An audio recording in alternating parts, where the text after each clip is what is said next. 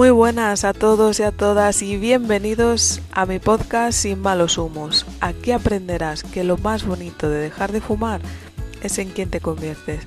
Me llamo Isabel La Unión y juntos aprenderemos a entrenar la mente para decirle al tabaco Sayonara, baby. Muy buenas a todos, ¿qué tal? ¿Cómo estáis? Yo estoy súper, súper contenta porque tengo delante una persona que me ha inspirado, que me ha ayudado y que admiro mogollón. Se llama Pedro Villagrá y mejor que se presente él porque es que no me caben las palabras en la boca para, para agradecerle todo lo que está haciendo por mí. Hola, pues Pedro. Muchas gracias, Suiza. Hola, ¿qué tal? ¿Qué tal? Bueno, y encantado de estar hoy aquí contigo. Y pues la verdad que a mí me cuesta mucho presentarme a mí mismo, porque ya me lo dijeron hace mucho tiempo que uno puede mirar para adelante, pero es muy difícil que uno se vea la espalda. Es decir, la espalda generalmente te la ve otro, ¿no? Yo soy eh, ingeniero robótico, yo me fui a estudiar con, eh, pues con 17 añitos a Estados Unidos. Eh, tuve la oportunidad de ser acogido en una familia judía y eh, pues eh, había muchos recursos económicos y pude estudiar en el MIT en, en, Boston, en Massachusetts. Eh, eso se convirtió realmente pues en una vida y en una, y en una carrera y toda mi vida he estado relacionado en la mm, fabricación de productos físicos, concretamente en lencería íntima femenina y desde el año 2011 que empezamos en la fabricación también de, de juguetes para adultos, juguetes sexuales, eh, fabricando. Siempre me dicen, no, pero ¿de dónde te compro? No, tú no me puedes comprar, nosotros fabricamos por contenedores, ¿no? Es decir, nosotros somos la fábrica, los que vendemos a las marcas que se distribuyen ya a, pues a mayoristas, a las tiendas o a, a tiendas de comercio electrónico, ¿no? Soy un apasionado de la tecnología. Eh, empecé a vender en el año 98 del siglo pasado. Fui de los, de los pioneros. Eh, algo de experiencia creo que he acumulado en todos estos años. Y hace, pues concretamente, casi, va a ser casi seis años ya, cinco años y pico, pues que decidí salirme un poco de la primera línea de batalla. Me volví para España. Eh, tengo un niño actualmente tiene 13 años. Y, y, bueno, pues decidí salirme un poco de la primera línea de batalla y cogerme un año sabático para reorientar mi vida, para ver qué es lo que me gustaría hacer, porque toda mi vida no había parado y siempre viajando y siempre tal. Y en un momento determinado, pues eh, ese año sabático se me convierte solo en tres meses. Es decir, eh, la gente normalmente se coge tres meses y si lo alarga un año, pues a mí me pasó al revés. Yo digo, voy a estar un año y a los tres meses digo, no, no puedo. Y me junté en una aceleradora de negocios como mentor, pues para dar un poquito esa, esa experiencia que he acumulado con los años, tanto en fabricación, en digitalización, internacionalización, en fin, tengo un perfil muy, muy curioso, pero ahí descubro eh, a nivel personal que me hace feliz, especialmente pues tratar de ayudar a otras personas que están comenzando o a gente que está estancada en su emprendimiento. Y bueno, trato también un poco de, formarme para darle un poco más de formato, ¿no? Una cosa es tener conocimiento y decir, oye, cuando ya empiezas a coger esa pequeña responsabilidad de voy a ayudarte, bueno, tú tienes tu, tu materia prima, pero cuando lo pones con un formato, pues eres capaz de ayudar mucho más, ¿no? Yo me recuerdo que toda mi vida pertenecí a, a grupos de mastermind. En Estados Unidos es algo muy, muy, muy habitual y siempre tener un mentor, cosa que en España es, se está empezando a hablar ahora un poco, ¿no? De los procesos de coaching, los procesos de mentoría pero esto en Estados Unidos es algo muy, muy habitual, ¿no? Y yo tuve pues el, la suerte y el privilegio pues desde muy pequeñito pues estar esto en grupos de, de mastermind y tener siempre mentores. Y entonces, bueno, pues eh, busqué dónde poder, dónde poder formarme para dar este formato eh, de, de, mentoría y de ayuda y bueno, pues caí en una, en una universidad en California y he tenido la oportunidad pues de tener mentores de la talla de Lisa Nichols y, y demás, que bueno, pues es gente muy, muy, muy top eh, en, en, todo esto. Pero lejos de todo eso, eh, o de la repercusión mediática, es que es gente que de verdad tiene un fondo, ¿no? Y, y creo que, que tratamos de, de, de llevar un poco esa, esa filosofía y, y, bueno, pues eh, de una cosa a la otra, pues bueno, pues ya monté mi propia aceleradora también con otros mentores, eh, se nos fue un poquito las manos, se montó una productora de televisión Y bueno, pues ahora, por ejemplo, estoy muy metido en temas de, reducción de, la carga fiscal. Eh, creo que es un tema muy interesante. En muchos países hay una carga fiscal tremenda, por ejemplo, en España es uno de ellos, y trato de, pues eso, de ayudar a, a gente que comienza o gente que ya está, no solamente a hacerle despegar su negocio, a darle formato, a ordenar cosas, a decirle qué cosas son importantes también en la vida y qué cosas no, y, llega el momento siempre pues de los impuestos. Entonces creo que estoy haciendo una, una, una película bastante completa pues para ayudarte de verdad, ¿no? Desde la A hasta la Z en todo esto, ¿no? Y bueno, pues por el camino me he dejado pues puesto un montón de cosas, pero coño, es que me, voy a monopolizar el resto de la conversación, así que. No, no, no, está súper interesante y a mí me encanta que te puedan conocer bien porque es, es, es muy, muy, muy, muy interesante hablar con personas que, traes una experiencia y un recorrido muy amplio, porque es que realmente desde bien joven y ya tu mente radicalmente pensaba diferente, supongo, que el resto de tu entorno, que... Sí, y básicamente, básicamente en mi caso se juntó con un detalle muy interesante y es eso, la familia de acogida es una familia judía. Yo veo una familia, pues en España la mayoría de las familias son católicas, eh, no es que fuéramos especialmente practicantes, pero bueno, de ir a misa los domingos y las cosas, ¿no? Y de repente, pues claro, entras en una cultura además absolutamente cerrada. Eh, la cultura eh, judía solamente se relacionan entre judíos. Y bueno, pues mi padre adoptivo, que es René, es un hombre muy viajado, es un hombre muy inteligente, como la mayoría de los judíos que he tenido el privilegio de conocer en mi vida. Y, y, él tenía claro que él quería aportar algo más a sus dos hijos, ¿no? Y sabía que la única forma, porque claro, ellos van a colegios solo para judíos, eh, hasta las aplicaciones de ligar, el Tinder y demás, son especiales para judíos. Es decir, es absolutamente todo. Es un ecosistema eh, cuadriculado, cerrado, donde no entras. Entonces, claro, él él era un hombre muy viajado, él, nació en Egipto y llegó a los Estados Unidos de, inmigrante en barco, bueno, pues aquellas lo habremos visto en películas, ¿no? Mm. Y, este hombre pues se hizo a sí mismo, la verdad, es un hombre pues con mucha eh, facilidad para los negocios, un hombre que ha tenido mucho éxito, eh, ya está un poquito mayor, René ya tiene 82 años, pero él viajó, viajó por, por todo Asia, viajó mucho por Europa también, y, él tenía claro que sus hijos eh, quería darles algo más. Y la forma que se le ocurrió decir, oye, pues que venga un niño de intercambio y que esté aquí unos meses, ¿no? Y esos meses pues se convirtió en una, en una relación de vida, porque yo siempre lo cuento, eh, claro, fuimos un grupo, ¿no? De, de, de, niños y niñas españoles y bueno, pues teníamos contacto, claro. Y, y yo me sentía absolutamente distinto a los demás. Eh, llegábamos y decían, bueno, pues yo qué sé, lo típico, pues con 17 años, no son los 17 de ahora, ¿no? yo me acuerdo perfectamente que Amy venía todas las noches a arroparme a la cama, igual que a sus hijos, y a darme un beso. A mí me trató exactamente igual que a sus hijos. Y cuando comentabas con otros niños de españoles, eso, te miraban como diciendo, ¿qué dices? Entonces, yo me sentí, yo sentí amor desde el día uno, yo me sentí totalmente arropado, me sentí uno más de la familia, ¿no?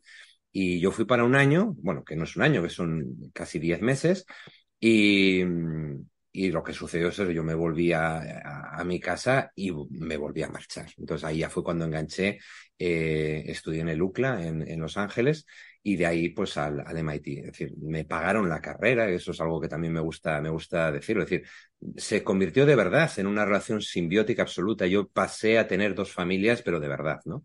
Y, y eso ha convertido en una vida. Para mí son momentos, hoy, hoy te lo cuento, te lo cuento desde, desde la felicidad, desde la plenitud, pero no fueron momentos fáciles porque la cultura es absolutamente distinta.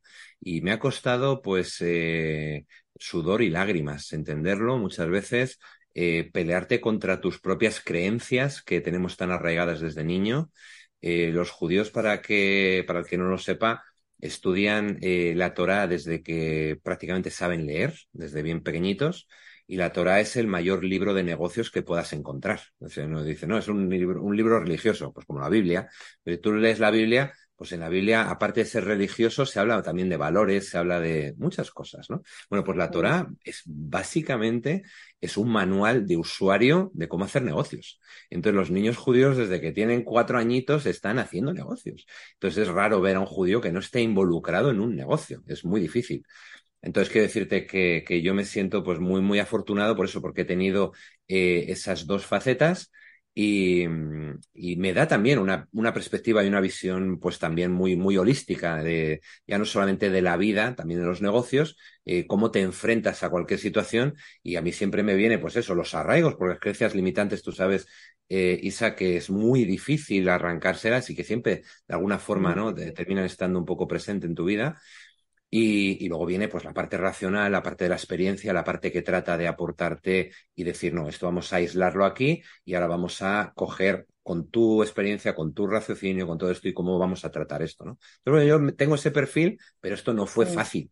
Es una, es una vida de descubrimientos, pero me siento absolutamente afortunado, desde luego. Desde luego que si yo algo he aprendido en este camino y lo hemos hablado alguna vez en privado, es que para resultados potentes hay que tomar decisiones muy difíciles. Así es, así es. Que a nuestro paradigma de cómo vemos las cosas son difíciles, aunque luego miras hacia atrás y dices, ostras. Qué fácil era. Sí, pero tú lo sientes como si te quitasen una parte de ti, literalmente, ¿no? Has tenido que renunciar a muchas cosas para desarrollarte profesionalmente. Sí, sí, y, yo lo cuento, lo cuento, pues eso, ya un poco, ¿no? Desde, desde la experiencia, desde ese reposo, ¿no? Que te dan también un poco los años, pero claro, renuncias a muchas cosas, renuncias, pues, pues primeramente, pues a tu familia cuando te marchas, renuncias a tus amigos, a ese, además, los 17 años cuando ya acabas de forjar esas amistades, ¿no? Que, que son tan entrañables, ¿no? Pero luego, en la vida profesional, claro, yo me dediqué única y exclusivamente a trabajar y eso implicaba pues estar todo el día viajando. En un momento determinado eh, nosotros deslocalizamos la fabricación, empezamos a irnos a Asia y eso implicaba pues eh, viajar mucho, ¿no?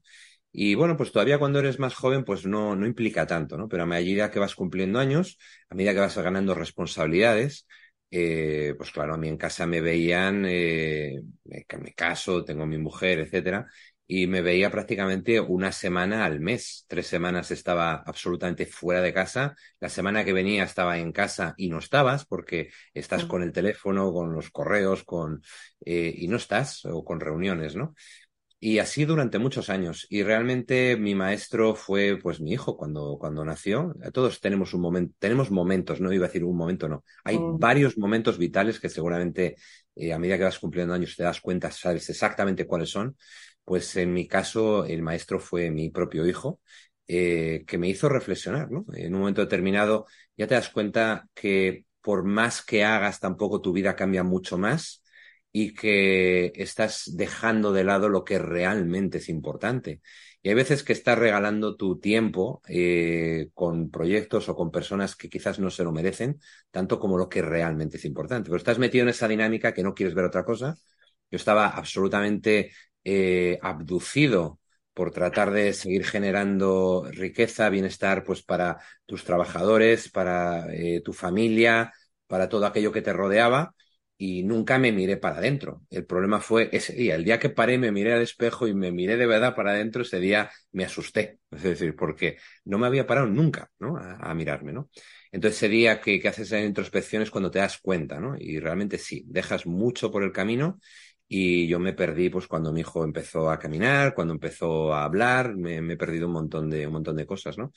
Y, efectivamente, llega un momento que dices, eh, ahora hay que establecer prioridades y, utilizar la inteligencia que Dios te ha dado, ¿no? Y decir, pues no, o sea, ahora hay, que marcar prioridades y desde luego, pues para mí la prioridad número uno es mi familia eh, y después, pues todo lo demás, ¿no? Pero esto quizás necesitas ese camino vital para darte cuenta, ¿no? Por mucho que escuches esta entrevista, así voy a hacer caso a Pedro. Eh, ya te lo digo yo, no le vas a hacer caso. Te vas a, te vas a, te vas a meter, te va a resonar, te va a resonar porque esto te lo han contado muchas veces, pero es que es la realidad. El ser humano a veces que es muy torpe, ¿no? Y, caemos un poco en estas, te dejas llevar, etcétera, ¿no? Y, y, realmente tener una fuerza de voluntad férrea y saber ya de entrada que esto sí o sí es inquebrantable, pues a veces que es muy difícil. La vida tiene muchas eh, tentaciones, ¿no? El demonio, yo mm. siempre digo que el demonio está en los pequeños detalles. No sé si te has fijado, pero mi silla pone diablo. Mm. Y, mm, y no fue una casualidad. Bueno, a veces que se me ven los cuernos estos, pero no fue una casualidad, porque las casualidades no existen pero, pero es, es buenísima y me encanta y siempre lo digo, porque hay otra parte que no se ve, que es justo donde estoy sentado, hay una frase, eh, stitching, ¿no? Está, está eh, cosida y pone, el demonio está en los detalles. Y, y, es una frase que me ha acompañado toda mi vida, porque es verdad, la gente normalmente nos fijamos en lo que reluce y nos fijamos en el pequeño detalle, ¿no? Y el demonio y Dios está en los pequeños detalles. Brutal, brutal. Em, no sé por dónde tirarte. Voy a tirarte porque sé que eres exfumador y, lo, y dime, ¿la gente rica también fuma? Eh, sí, pero yo empecé a fumar sin serlo. pero, pero sí, se fuma en todos los extractos. Es verdad que últimamente, y hablo ya de últimamente de los dos, de los diez últimos años, ¿no? Eh, sobre todo en Estados Unidos, eh, ya no se ve tanta gente fumar. Estados Unidos tomó una deriva eh, muy prohibitiva. Cuando aquí decimos que el tabaco era caro, allí era, empezó a ser ultra prohibitivo, ultra caro. Eh, y no era un tema de impuestos, sino simplemente de, de, tenemos que acabar con esto y que el que de verdad quiera fumar es que se lo pueda permitir, ¿no? Eh, y se ha creado una segunda corriente y es la que, la que yo veo con mucha frecuencia y, y es la del tema de los cigarros, el, cigarro puro, ¿no? El de toda la vida, ¿no? Y, y la gente que tiene determinada capacidad parece como que alardea justamente con esto. Yo no, no, no, no diría tampoco que esta gente que fuma cigarro, que fuma el puro, eh, sea fumador. Yo creo que es un tema más social de demostrar, pero no realmente no tiene esa capacidad adictiva, ¿no? Que tiene como un tema de poder. ¿no? Exacto, es como una toma de poder. Exacto. Sí. Uh -huh. y, y, eso lo veo con mucha, con mucha frecuencia. Además, no, a mí particularmente no me gusta, no me gustó nunca, ¿no? ni cuando fumaba cigarrillos. Pero eh, creo que no tiene esa capacidad tan adictiva que tiene el, el cigarrillo, ¿no? Por, por, los componentes que meten de, de, en, en los cigarrillos pero creo que es justamente eso, es más un tema de eh, social, de, de, estrato social, de demostrar poder o de mm. otro tipo de cosas, ¿no? Parece como sí. que cuando uno se fuma un puro está demostrando que soy el tío sí. Gilito o alguna cosa, ¿no? Es un tema como de inconsciente colectivo, lo hemos visto en las películas, lo hemos visto con grandes magnates y así, entonces ahora hay personas que todavía lo siguen anclando al tema del poder. ¿Qué te costó más, producir grandes cantidades de dinero o dejar de fumar? Ostras, pues, pues fíjate que a mí particularmente te diría que dejar de fumar. Para mí fue muy, muy, muy, muy complicado. Yo era un, un heavy smoker, era un, un fumador compulsivo. Eh, un día para mí normal eran dos cajetillas de, de tabaco. Wow. Eh, yo me recuerdo pues la época en la que se fumaban los aviones, ¿no? Te ponían atrás del todo y eso era que no ni se veía, ¿no?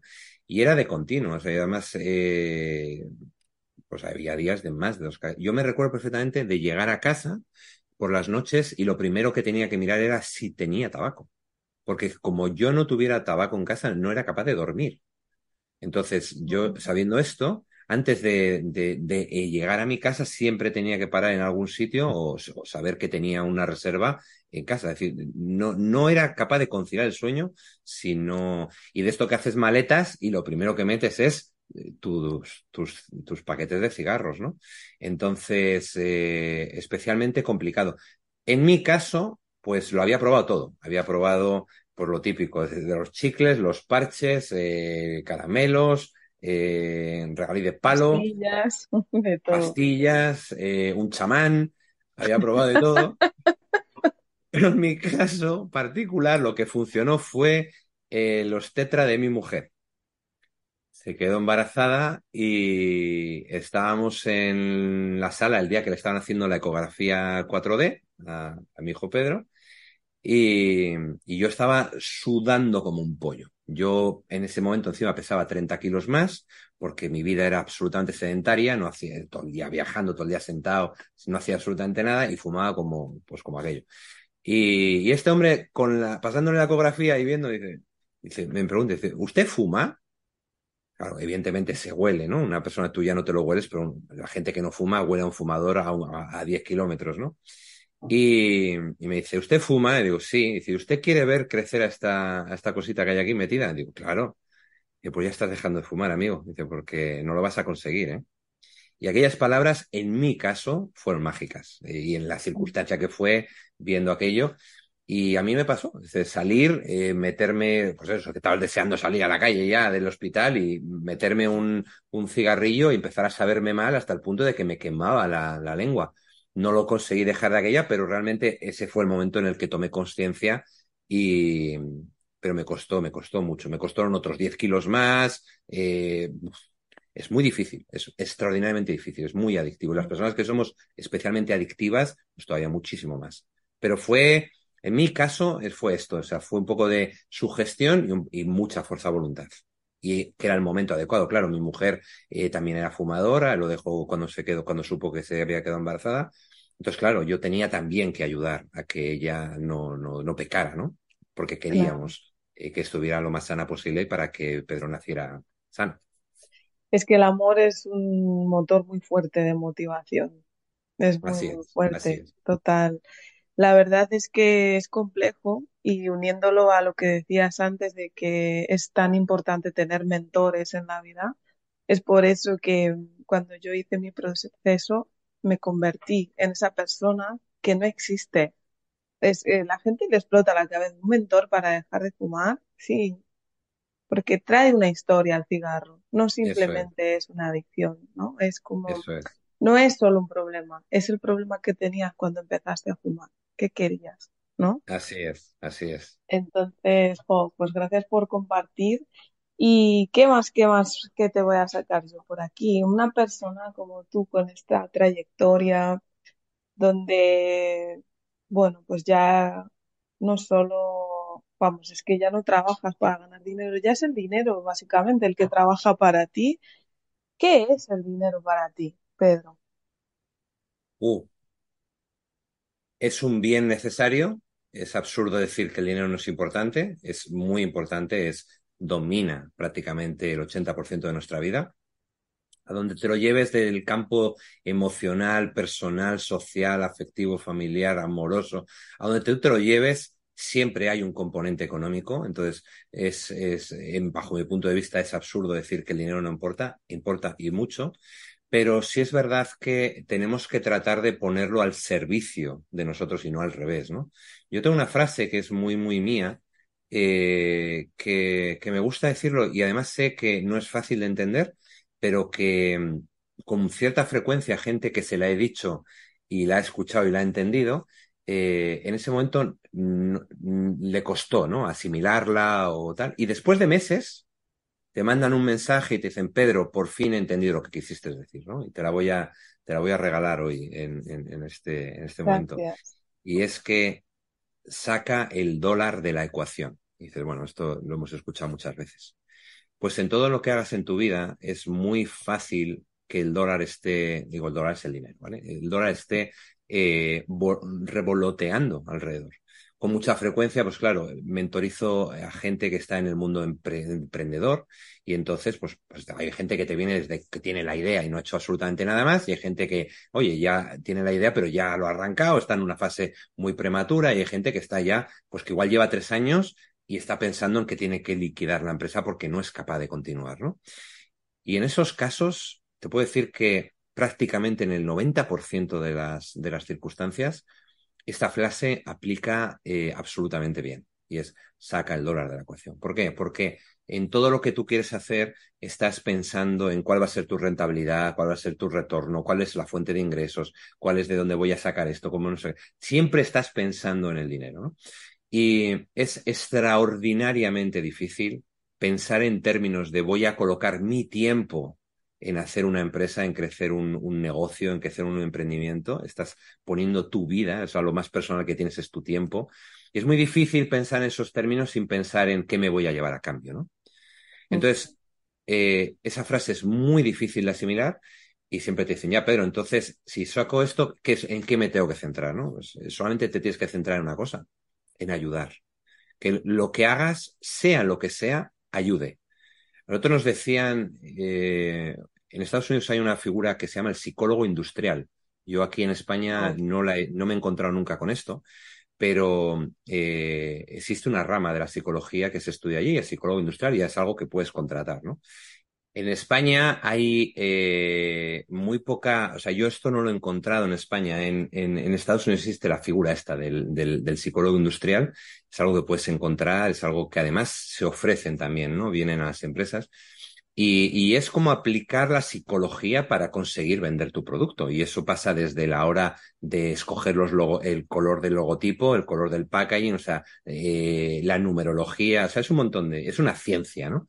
Y, y yo me acuerdo perfectamente de, de, de esto, de los, de los psicólogos industriales que nos decían que teníamos que vender nuestro producto. Nosotros cuando empezamos era lencería íntima femenina y te dice, Pedro, ¿Y cómo, ¿Y cómo te piensas que estás haciendo una ayuda aquí? ¿no? Es decir, todas las mujeres, eh, bueno, no, no todas las mujeres, pero la mayoría de las mujeres sí usan lencería íntima femenina. Y bueno, que como dato absurdo y anecdótico, el país que es el mayor productor de lencería íntima femenina, que es Francia, es el país a la vez donde menos, o sea, donde más mujeres hay que no utilizan eh, lencería, ¿vale? Esto es un dato anecdótico, pero claro, como nosotros manejamos mucha estadística y muchos reportes, pues tenemos toda esa información, ¿no? Y, y la verdad es que no, fíjate que nosotros nos centramos en eh, esta lencería, pero especialmente para tallas grandes. Y cuando empezamos en ese nicho, nos dimos cuenta de que no había una, no había ninguna marca que tuviera algo que fuera medianamente bonito. Y una mujer, y una mujer que tuviera talla grande, eh, lo único que podía ponerse era, con perdón, eh, un saco de, un saco de yute, unas, unas cinchas aquí gordas, tal. No había nada, nada, nada bonito, ¿no? Y, y, cada vez cuando, cuando uno piensa en una mujer eh, obesa, igual está pensando en una mujer mayor, pero esto es un drama porque, porque hay niñas con 16, 17 años eh, que ya están obesas, ¿no? Y, exacto. Entonces nosotros nos encontramos con que sin quererlo estábamos realmente ayudando y solucionando un problema muy importante. Pero lejos de todo eso, que es más eh, estético, había que ir otro, había que hacer una pequeña iteración más y saber qué es lo que podíamos hacer cuando hacíamos esto. Y descubrimos eh, que cuando a una mujer se siente bonita por dentro, su vida cambia. Eh, se siente mucho más a gusto consigo misma y eso cambiaba en su relación de pareja, eso cambiaba en el trabajo, se sentía más empoderada. Seguro que tú como mujer lo sabes que el día que tienes una reunión importante, te vistes, ese día es, mucho mejor la lencería, ¿no? Esto es así. Y, y, y, quiero decirte que sacas el dólar de la ecuación, te centras únicamente en decir cómo puedo hacer para, haciendo lo que yo quiero hacer, hacer feliz a la gente, ayudar realmente, ¿no?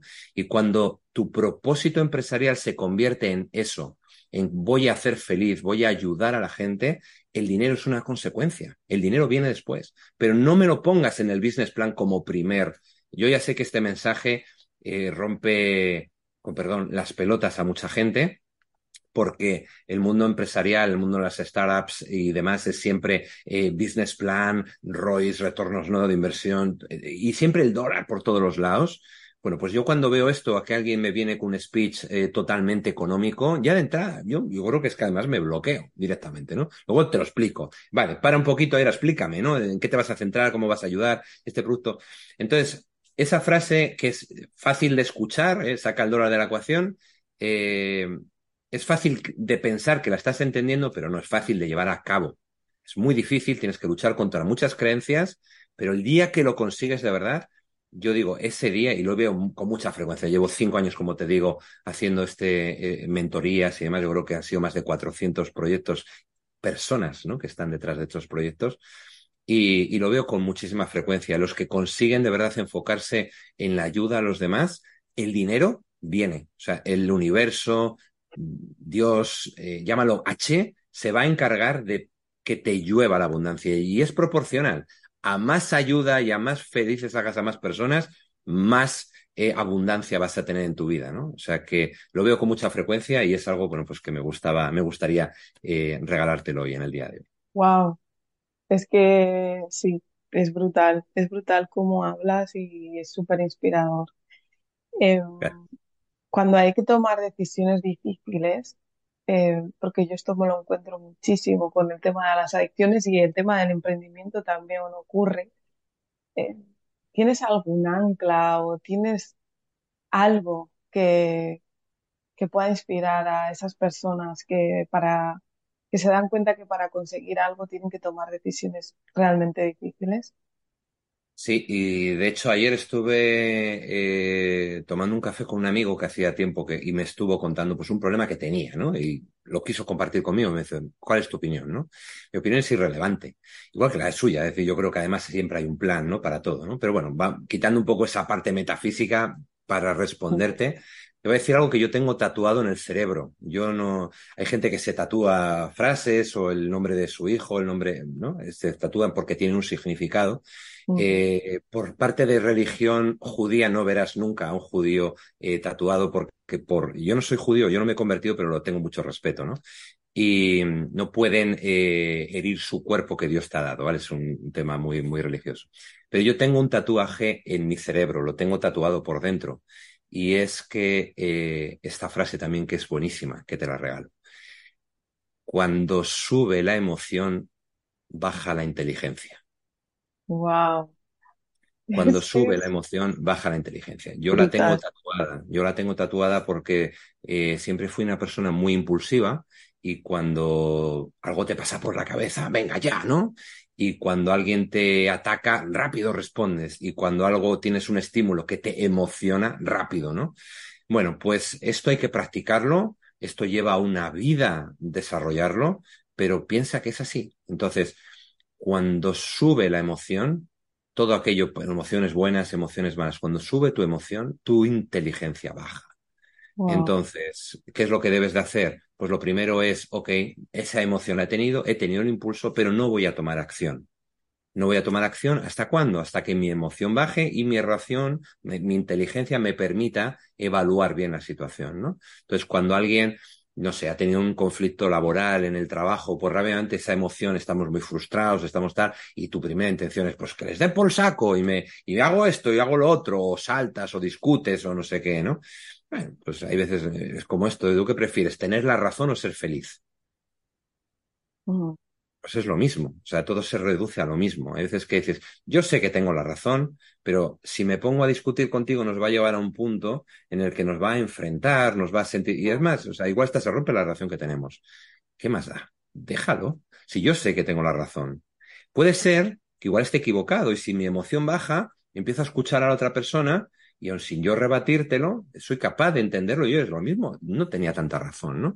Entonces, el tiempo pone todo en su sitio. Eh, quiero, quiero decirte que nunca responder un correo electrónico en tiempo real cuando, cuando, cuando es algo que afecta las emociones, cuando tú sientes que se está convirtiendo en algo personal, te lo tienes que autoimponer. Este correo no es para hoy.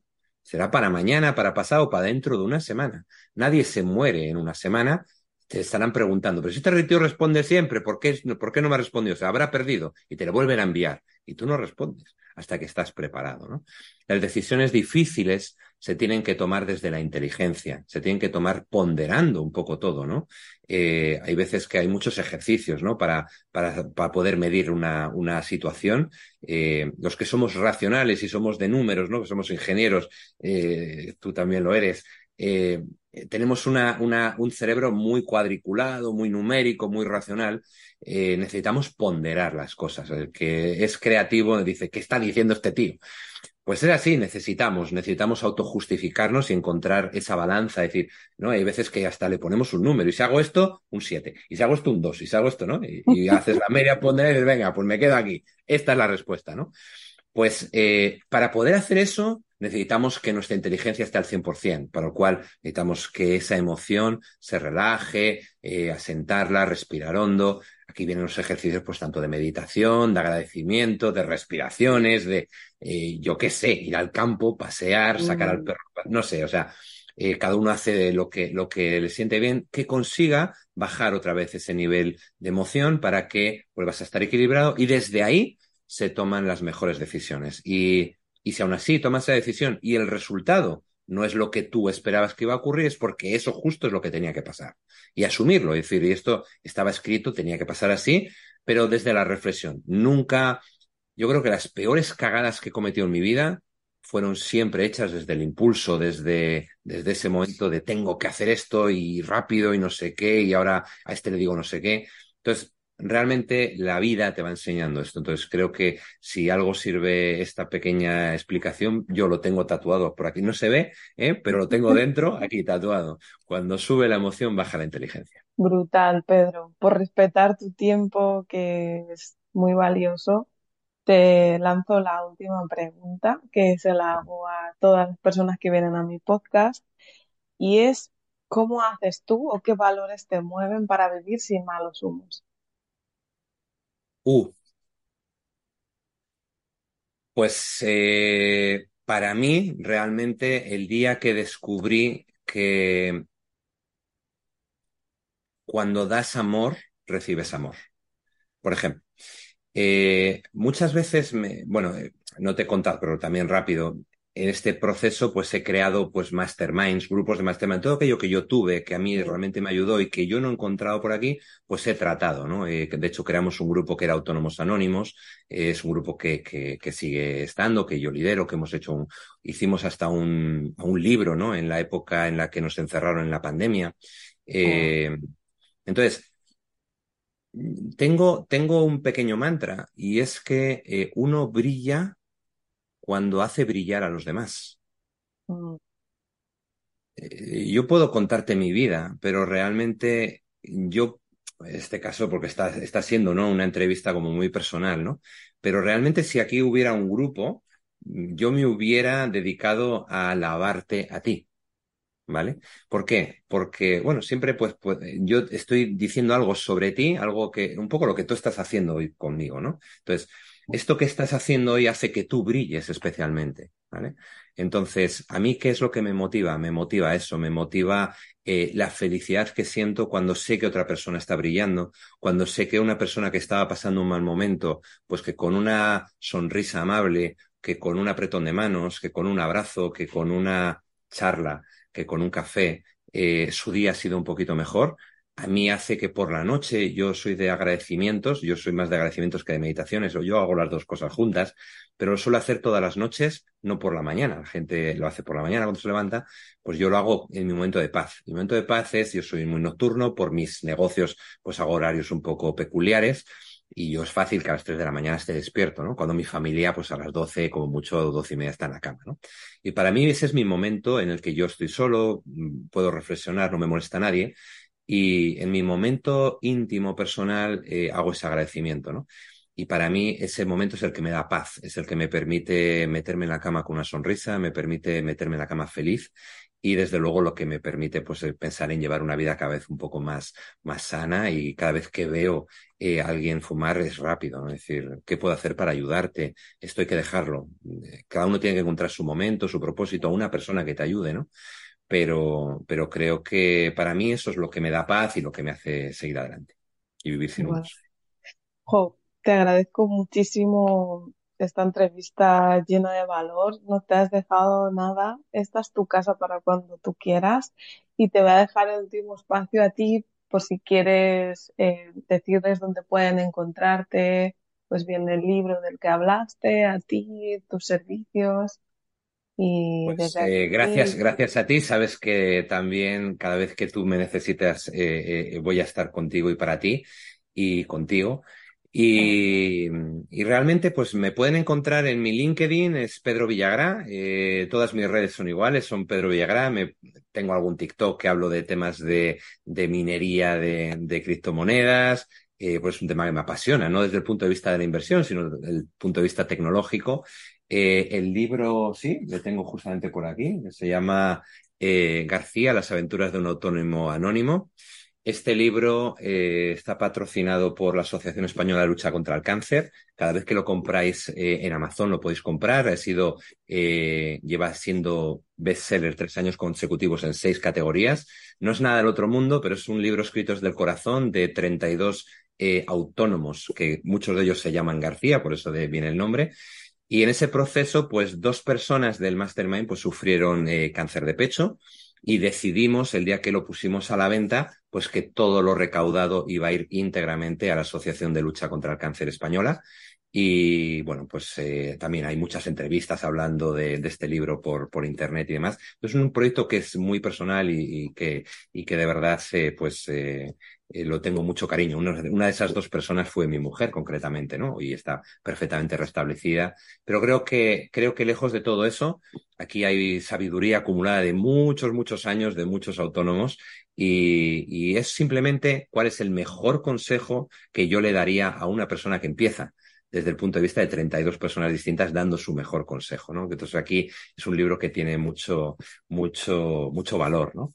Y, y actualmente, pues lo que te digo, a través de las redes me pueden contactar, mi correo electrónico directo, pedro arroba pedrovillagra.com y, y, bueno, y si están interesados por lo que sea, pues en el tema también de, de reducir la carga fiscal y ver cómo poder pagar menos impuestos y demás, pues eh, también me mandan un correo electrónico y yo puedo, puedo ayudarles con, con todo esto.